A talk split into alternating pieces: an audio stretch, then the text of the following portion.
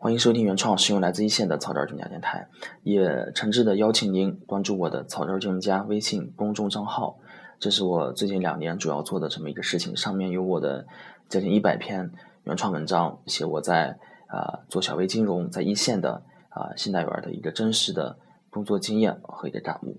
那么这段时间呢，发现了一个问题，写文章也好，做电台也好呢，就是这个灵感啊，发现。啊，非常重要。没有灵感的话，就是有写的这个热情，但是不知道从何着手。啊，后来我又发现呢，如果你想要有灵感的话，光坐在家里头呢是不可能有的。因为我写的是业务方面的文章嘛，那么就把自己投身到这个做业务的这个大潮当中去。所以说呢，最近一段时间呢，啊，我终于找到了一个能够平衡工作和写作的一个最好的方法，就是说。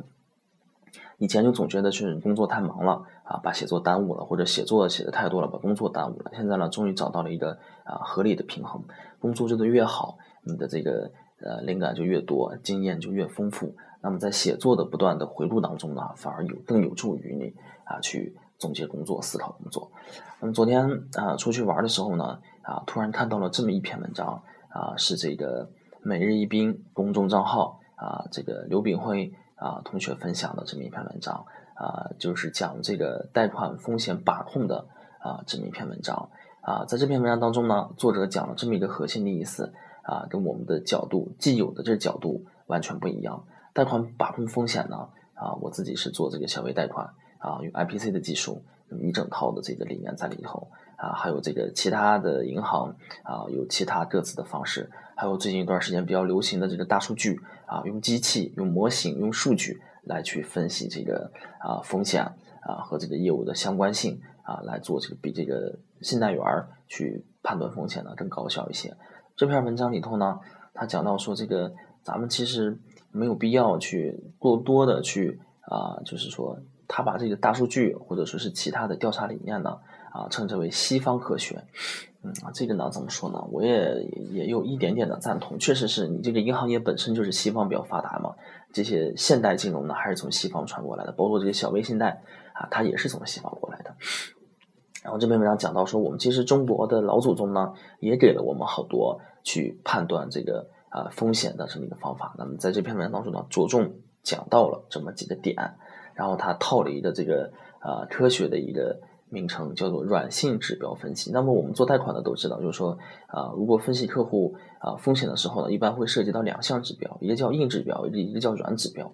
软指标呢，就指的是除直接影响客户还款能力以外的啊，类似财务数据啊这些因素以外的这些东西，包括你客户的家庭、从业历史、从业经验，哎，等等等等，就是在这里头的。那么它。讲到了说，我们其实中国呢，本身有自己既有的一些方法呢，尤其是在这个软性指标分析上呢，能给我们提供很多的帮助。那么在这在这里头呢，他就讲了一个自己两个的的一个看法，一个是叫做软性信息调查，一个叫做实际控制人调查。那么软性信息调查它主要指的是什么呢？就比如说你作为一个企业的呃，作为一个企业。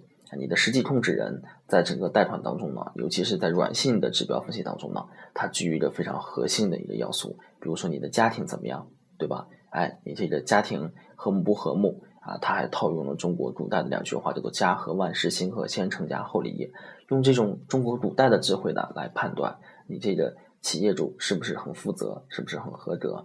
家庭和睦了，对吧？对家人负责了，哎，他还有一些比较具体的。详细的指标，比如说你每周回家吃几次饭啊，这个家里头人的财产的一个分布，对吧？啊，这家里头打几次电话啊，等等一些很细的细节上呢，啊，来确定，就是说我们这个你这个软性信息到底怎么样，对吧？啊，因为我们一直做小微贷款呢，都有这样的一个共识，就是小微企业更重要的是控制人的人品，对吧？三品嘛，啊，三品啊，还有三表。人品呢是最重要的啊，那么他这里头呢也对这个观点呢也是表示同意，但是他虽然说到了说你这个信贷员要通过判断他的家庭、判断他的软性企业来控制啊他的风险，也讲到了说你这个其实是呃很难达到的。但凡具备这样积累的一个信贷员呢，一定是经验非常丰富的。你像我们这刚刚毕业的毛头小伙子，上班两三年啊，其实啊经验还不够。但是在这里头呢，他提到了说这样一个可行的方法。如果你有了时间、有了积累、有了经验、有了阅历以后呢，你是能够判断的。这个是他简单的介绍了一下，他重点呢放到了介绍这个这个实际控制人调查上，啊，要借用老祖宗的智慧。嗯，他举了三个例子，比如说通过你看你的面相啊，看你面相，看你是不是一个好人，看你是不是一个正直的人啊，看你是不是一个讲道德的人。那么说到这儿的的这个文章，我看到这儿的时候，我突然想起来我看过的一部韩国电影叫《观相》，就是说啊，一个算卦的，他能够能够通过看人的面相，就能判断你这个人是做什么的啊，能够通过你这个人将来的走向。那么这里头呢，我估计这个作者呢也是把这个也是放进来了，放进来以后呢。通过观察你的面相，哎，我们自己有一套。作者说了，这也是玄学，玄学对，它是讲迷信，《易经》讲迷信。通过这一套方法呢，来判断你这个人到底是一个怎么样的人。那么还有呢，哎，通过你这个所所言啊，通过你这个呃说话，对吧？还，通过你这个字体来判断。反正它归根结底呢，它是判断贷款的软性因素当中一种侧面的啊，去反映。企业主啊，一个信用状况的这么一个方法。那么它这里头呢，通过你看你面相也好看你这个言语也好看你写的字儿也好，就想通过这样的方式来看你到底是个什么性格的人。那么在最后呢，作者也讲了说，其实呢，这个是啊一个比较怎么说呢，比较主观的一个东西。它我们要重视它在我们贷款调查当中的一个作用，当然说很难很鲜有人去具备啊。所以说我这个电台节目呢。我待会儿我起了一个比较标题党的名字，叫做说啊，把控贷款风险啊，比大数据还要牛的方式是什么？